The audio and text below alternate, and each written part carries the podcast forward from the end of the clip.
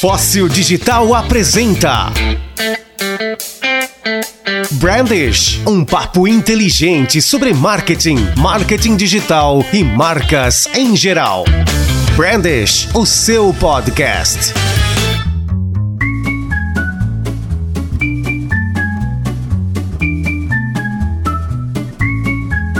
Salve, salve audiência do Brandish! Começando mais um programa deste podcast semanal que fala sobre marketing, marketing digital, marcas, entretenimento e muito mais. Aqui quem vos fala é Bruno Bonamigo, diretamente da costa oeste do Canadá, na cidade de Vancouver. E aqui comigo, aquele de sempre, meu companheiro Diego Dematia, falando aqui do extremo sul de Santa Catarina, na cidade de Criciúma, no sul do mundo, próximo às geleiras. Mas tá calor hoje. 32 graus é, às 7 horas da noite. Tá, tá bom. A água da, da caixa d'água vem quente pelo encanamento. Não precisa nem ter gás, sabe? Esse negócio de ter gás, é coisa de rico. Aqui não precisa. Que bacana, cara. Muito bem. Aqui eu vou esquiar daqui a pouco, depois da gravação desse programa, né?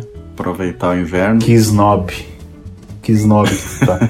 não vai cair, hein? O esqui, na verdade, é um esporte de nobre para quem é brasileiro, cara. Para canadense é tipo ir jogar bola no quintal, entendeu? Ah, É simples, cara. É um esporte comum, assim como patinar no gelo também. É uma coisa que não é não é glamurosa, é uma coisa normal. eu achei que fosse coisa de rico, cara. Você gosta de esquiar. Não, de fato, pra quem tá no Brasil é, né, cara? Mas aqui não é, aqui é uma coisa simples. A Anitta, a Anitta vai esquiar, ela gravou um clipe novo agora dela, acho que é louco o nome, esquiando. Inclusive, ela foi notícia aqui no Brasil, não sei se chegou no Canadá, ela tatuou o seu ânus e postou um vídeo no OnlyFans. Ah, não, cara. Não.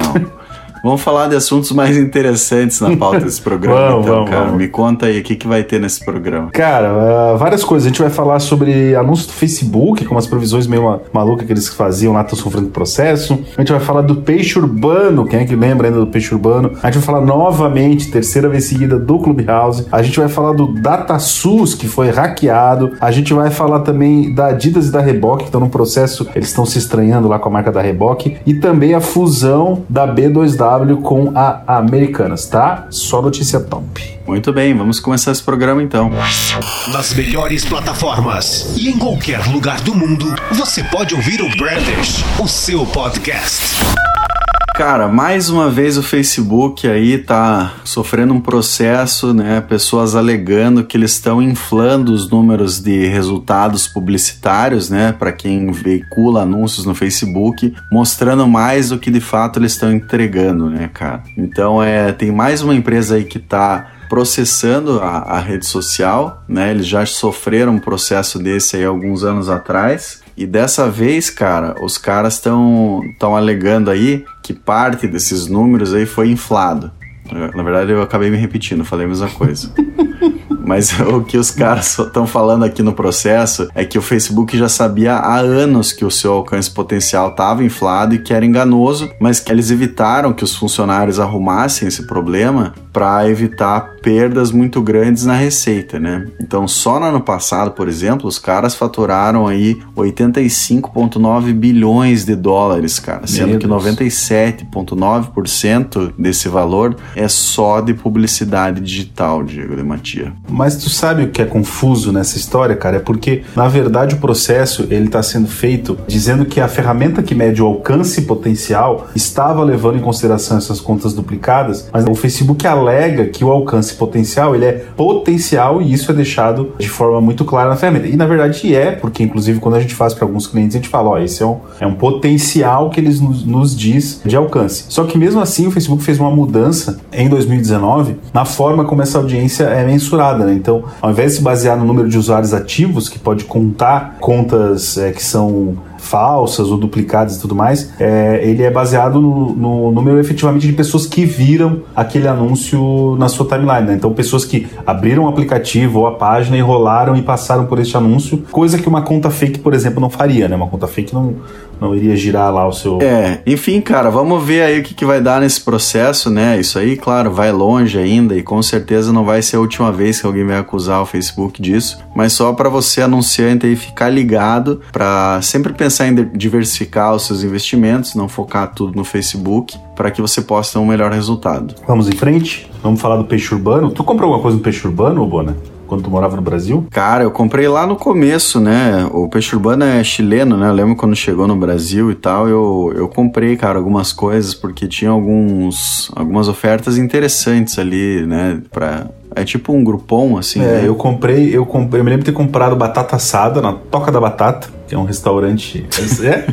É eu, eu acho que não existe Toca da Batata, alguma coisa. Deve ser uma franquia, algo assim. É, eu lembro de comprar de restaurantes também, né? Aquelas ofertas assim que dava um descontão e tal. Foi um boom, né, cara? Teve muito isso no começo, né? Teve um boom absurdo. Surgiram vários desses, né? Mas o peixe urbano foi o que mais se destacou, se eu não estou enganado, durante uma época até o Luciano Huck investia num desses. Não sei se não era o peixe urbano, hein? É que depois deles vieram vários outros, né, Sim. né, cara? O Groupon é um que ainda existe aqui, sabia? Aqui na América do Norte é um que. Sério? Aham, uhum, que você ainda consegue é, alguns descontos bacanas, assim, cara. E funciona, assim. Então, o o peixe urbano não deu muito certo, cara. Tá, tá falido. Ele não tem dinheiro nem para pagar o servidor do site. Olha bem, o site tá fora do ar, não tá mais funcionando.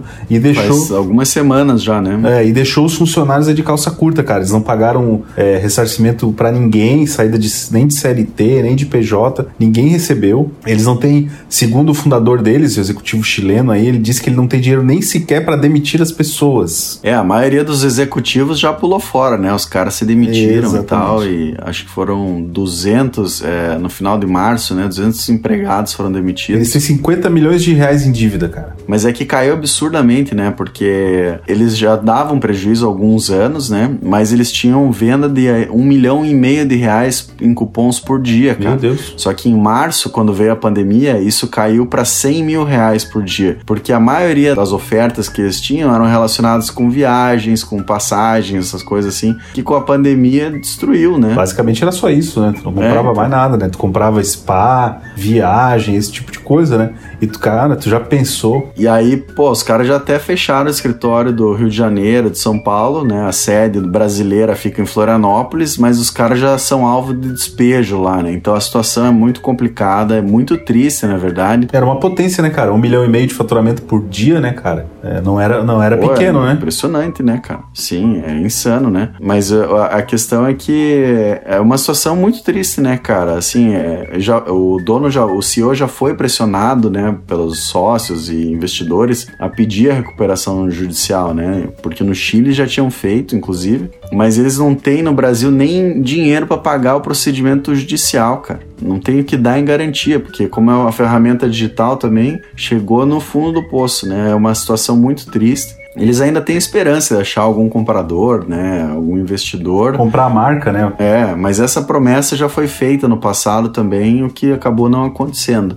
É, é realmente uma situação muito complicada aí. É, a gente, claro, deseja sorte, né, ao peixe urbano que consiga se recuperar, mas é uma situação muito difícil. Provavelmente eles não vão conseguir, né? Vamos acompanhar aí para ver o que vai acontecer. Cara, eu já eu tenho amigos que têm é, agência de viagem também fechando, sabe? Pessoal. Eu vi ontem mesmo mesmo, falei ontem pra Nando, pra minha esposa, a gente tava andando no shopping e viu uma loja grande, uma franquia grande de viagens aqui que tava fechada também. A gente falou, caramba, como é que os caras estão pagando aluguel do shopping aqui com a loja fechada há tanto tempo, né, cara? Cara, quem tinha restaurante ainda conseguiu se safar um pouco porque entrou no iFood, né? Foi fazer teleentrega, conseguiu ainda dar uma, um respiro, né? Agora tu pega um peixe urbano da vida, não tem muito o que fazer, né, cara? É, mas é também, é, eu acho muito complicado, cara, essa forma de empreendimento onde você não tem, você não tem caixa para sobreviver durante algum tempo, sabe? Passar por determinadas coisas. Uma empresa desse tamanho, né? Não era uma empresa, empresinha pequena, pô, faturava um milhão e meio por dia dia, né? A gente tá falando aí que de 50 milhões no mês. Mas eles já vinham dando prejuízos há anos, né, cara? Eles não estavam conseguindo lucrar aí há muito tempo, né? Então a pandemia só veio para fechar o caixão mesmo. É que teve queda, né, cara? Esse, como a gente teve aquele boom no começo, eu me lembro, cara, eu trabalhava em agência, a galera era enlouquecida no cupom, compartilhava, tá? Por e-mail na época, né? Não tinha, ou era via Messenger. SMS. É, é, é SMS. Olha só, tem promoção no restaurante tal, cupom, papapá. E depois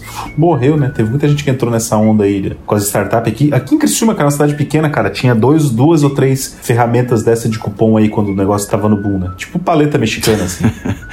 Pois é. Qual vai ser a, a desse ano, cara? Ah, não sei, a paleta mexicana foi né, aquele estouro, né? Todo mundo começou a Teve, vender. teve a iogurteria, né? Os frozen yogurt, que também não deu certo. Cara, aqui nunca chegou a ter, eu acho, Frozen Yogurt. Eu nunca. Ô, louco, cara. Até em Curitiba teve um monte, cara. Nossa, em Curitiba tinha muita. Meu Aqui Deus, Não cara. lembro, não. Eu tô no interior, né, filho? Não tô na capital. Não, não chega essas coisas. É, elevador, escada rolante chegou ontem aqui. não, tô brincando. O pessoal de Criciúma vai ficar bravo, não, mentira. A cidade tem McDonald's, tem Burger King. Tá, tá, tá bacana. Tem bastante elevador também. Muito bem. Vamos pra próxima notícia antes que se apanhe da audiência aí.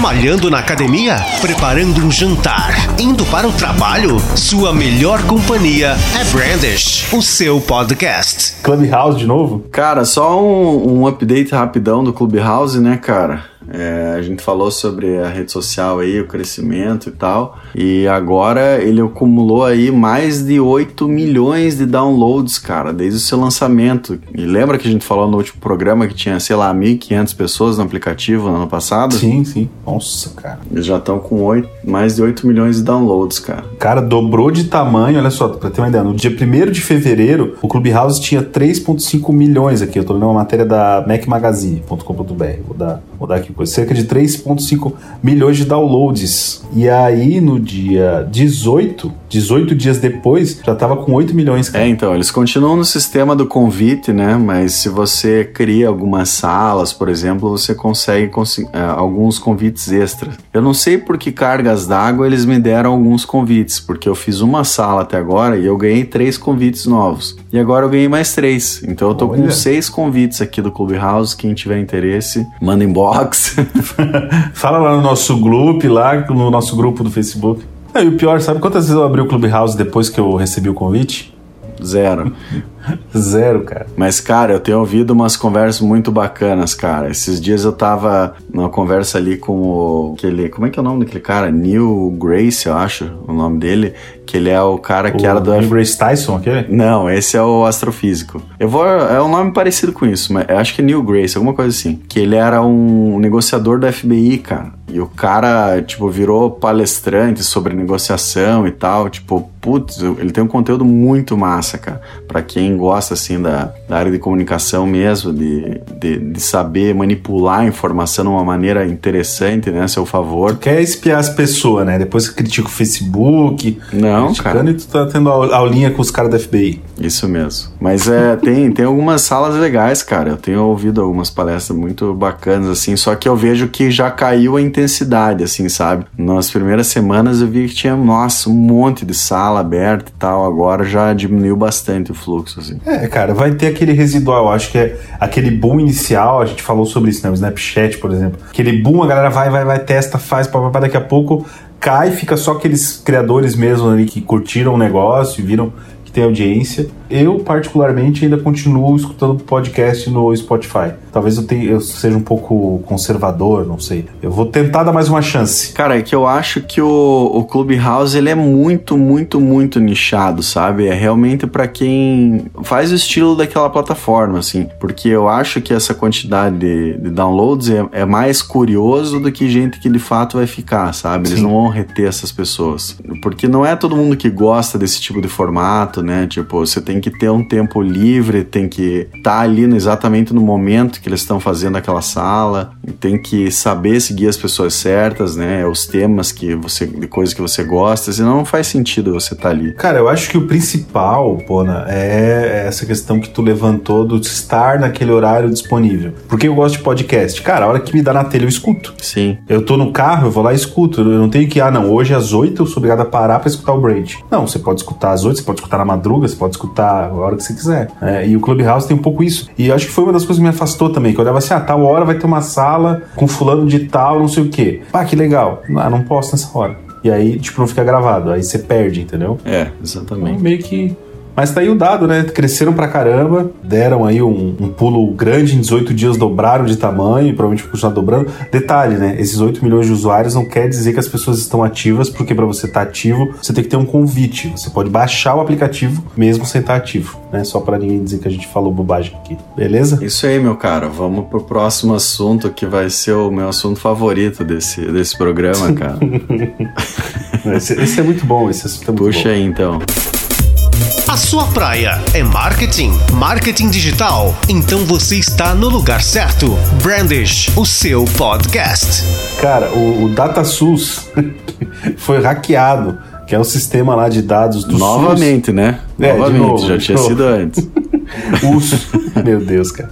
É, o SUS é o Sistema Único de Saúde, tem, tem um site, lá dentro tem várias ferramentas e tal, como um, Ministério da Saúde aí precisa deixar aberto para as pessoas botarem seus dados. Enfim, você pode fazer várias coisas dentro do site. E o hacker invadiu o DataSUS, que é onde estão armazenados todos os dados, e deixou um recado sincero, mano, para o pessoal que faz o site. Na verdade, o nome do perfil do hacker é hacker underline sincero, né? Muito bom, cara. Então, a, a mensagem que ele deixou, acho que eu vou ler ela na íntegra, não vou censurar o que ele falou, né? Ele colocou assim: hacker sincero. O site continua uma bosta e nada foi feito. A única ação foi colocar um aviso que o responsável pelos dados confidenciais expostos são de quem fez o formulário e não leu os termos ou a equipe de TI são funcionários fantasmas ou não sabe o que estão fazendo lá. E olha que o salário é muito bom.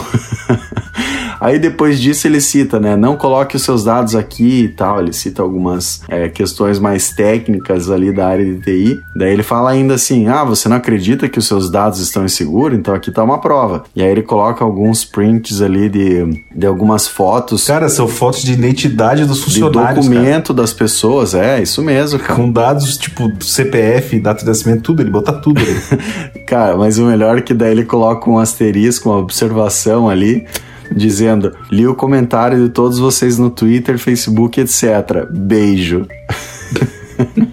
e ele ainda finaliza: arrumem esse site porco ou na próxima vai vazar os dados dos responsáveis por essa porcaria. Ai, ah, não, aí vem o senso de sociedade dele, né? Ele coloca assim: a NPD, que é a Associa Autoridade Nacional de Proteção de Dados, né? A NPD, como vocês deixaram isso e orar assim? Se for começar desse jeito, pode parar e devolve nosso dinheiro. Hacker sem vergonha, parem de vender os dados. O custo para arrumar isso vai sair do seu bolso. É, cara, isso aí é, é um cara com senso, né? É o hacker consciente, né, cara? Hacker para presidente do Brasil, né? Ele botou tipo um pop-up, você acessava a página e abria um pop-up com inclusive com o botão para você fechar. Você clicava lá e fechava, Isso. como se fizesse parte do site, cara.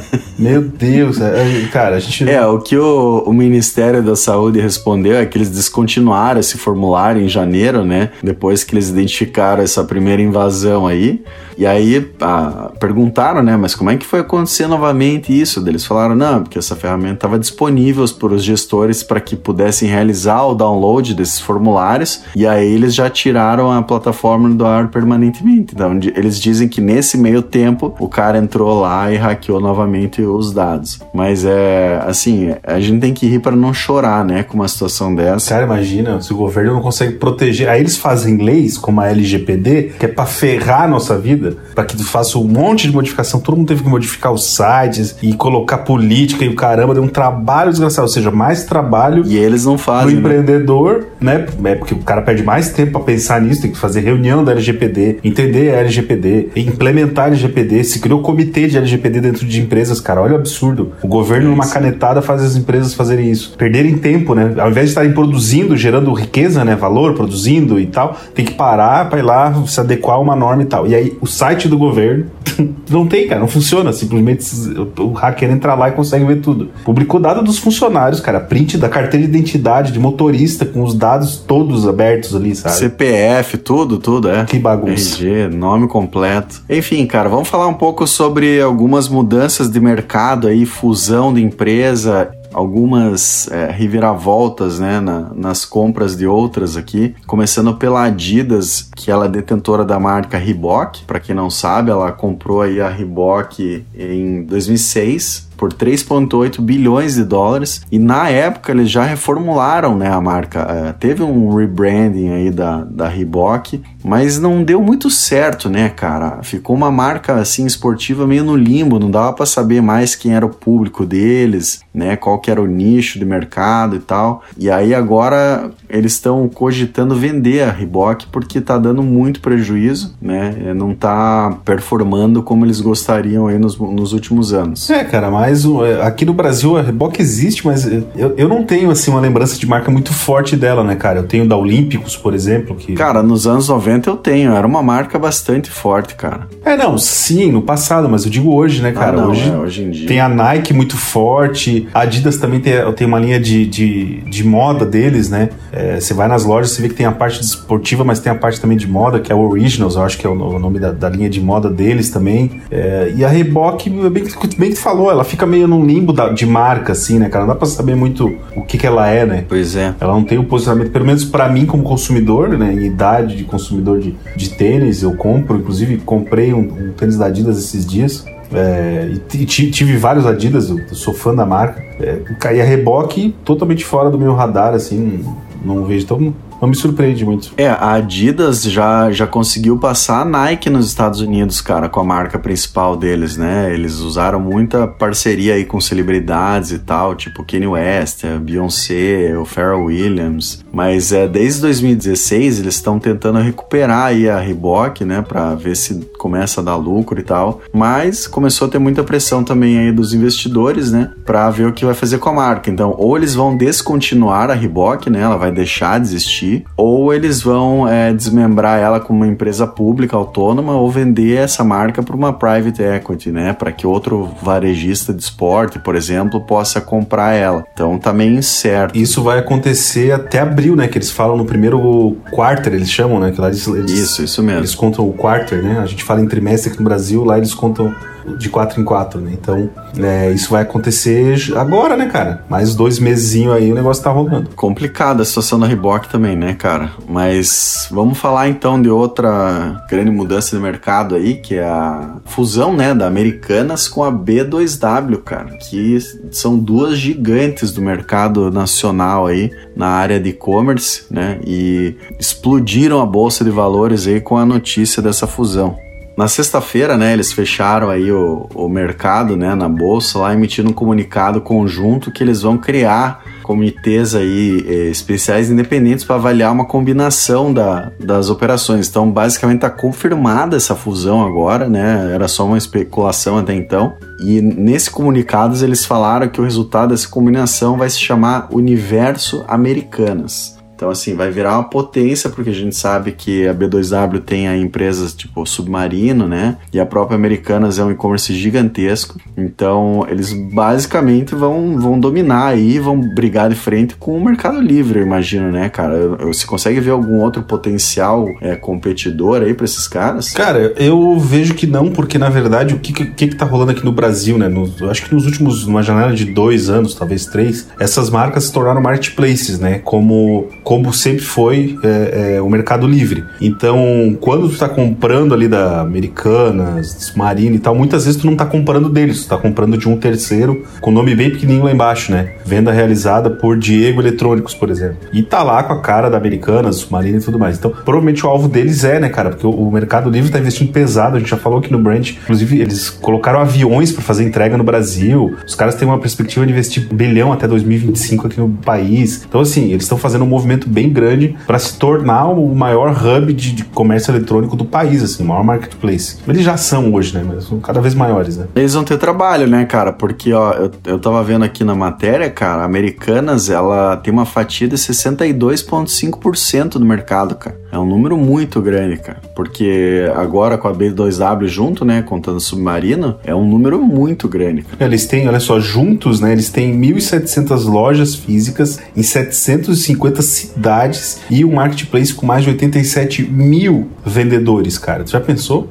o faturamento que isso tem, né? É, realmente é muito grande, cara. Eu, pra, na verdade, de experiência de compra assim online do Brasil, que eu tenho lembrança, Americanas para mim sempre foi a melhor, cara. Tipo, era, era assim, é, você recebia no ato ali a comunicação após a compra, era um negócio rápido, sabe? Tipo, de passar uma segurança assim na compra. É, eu sempre gostei mais da Americana. O Submarino eu sempre tive boas experiências, sempre foi digital. Eu tive experiências ruins com outra, eu não vou falar a marca aqui, mas é que era uma marca de um varejista físico que foi pro digital. Me lembro uma vez ter comprado uma geladeira, cara, que eu levei, acho que, olha só, para mais de dois meses para receber. Era uma geladeira do antigo escritório que eu tinha, que eu tinha comprado. Foi uma experiência bem traumática, assim, né? É, do ponto de vista de mercado, cara, as duas empresas ganharam valor. Ontem teve um que, uma quebra na bolsa por conta da intervenção do, do, do, Bolsonaro na Petrobras. Ele trocou o presidente da Petrobras. A Petrobras é, caiu, perdeu bilhões de um dia para o outro de valor de mercado. Se eu não me engano, foi 100 bilhões de valor de mercado. É, houve uma. Cara, que é a queda, que é aquele susto inicial da troca que ele fez, né? E o que acontece? Os investidores sim, sim. de fora começaram a tirar dinheiro do país. Várias outras empresas começaram a cair. A Bovespa, como um todo, caiu. Tiveram essas algumas exceções, entre elas a Americanas e a B2W, que tiveram uma valorização é, bem alta. Para vocês terem uma ideia, por exemplo, as lojas americanas saíram de 19,88% e passaram a valer R$ 28,95 cada ação. Cara, eu só lembrei de uma coisa muito aleatória aqui, que a Americanas, na verdade, comprou a Blockbuster no Brasil. Você lembra disso, cara? Não, sério? As lojas Blockbuster viraram americanas, cara. Eles começaram